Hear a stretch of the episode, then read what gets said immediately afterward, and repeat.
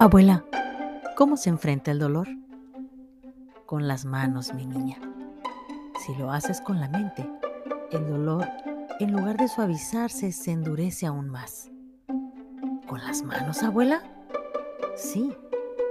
Nuestras manos son las antenas de nuestra alma. Si las haces mover, cosiendo, cocinando, pintando, tejiendo, tocando o hundiéndolas en la tierra, estas envían señales de amor a la parte más profunda de ti y tu alma se tranquiliza porque le estás prestando atención. Así que ya no necesita enviarte dolor para hacerse notar. Mueve tus manos, mi niña. Empieza a crear con ellas. Y todo dentro de ti se moverá.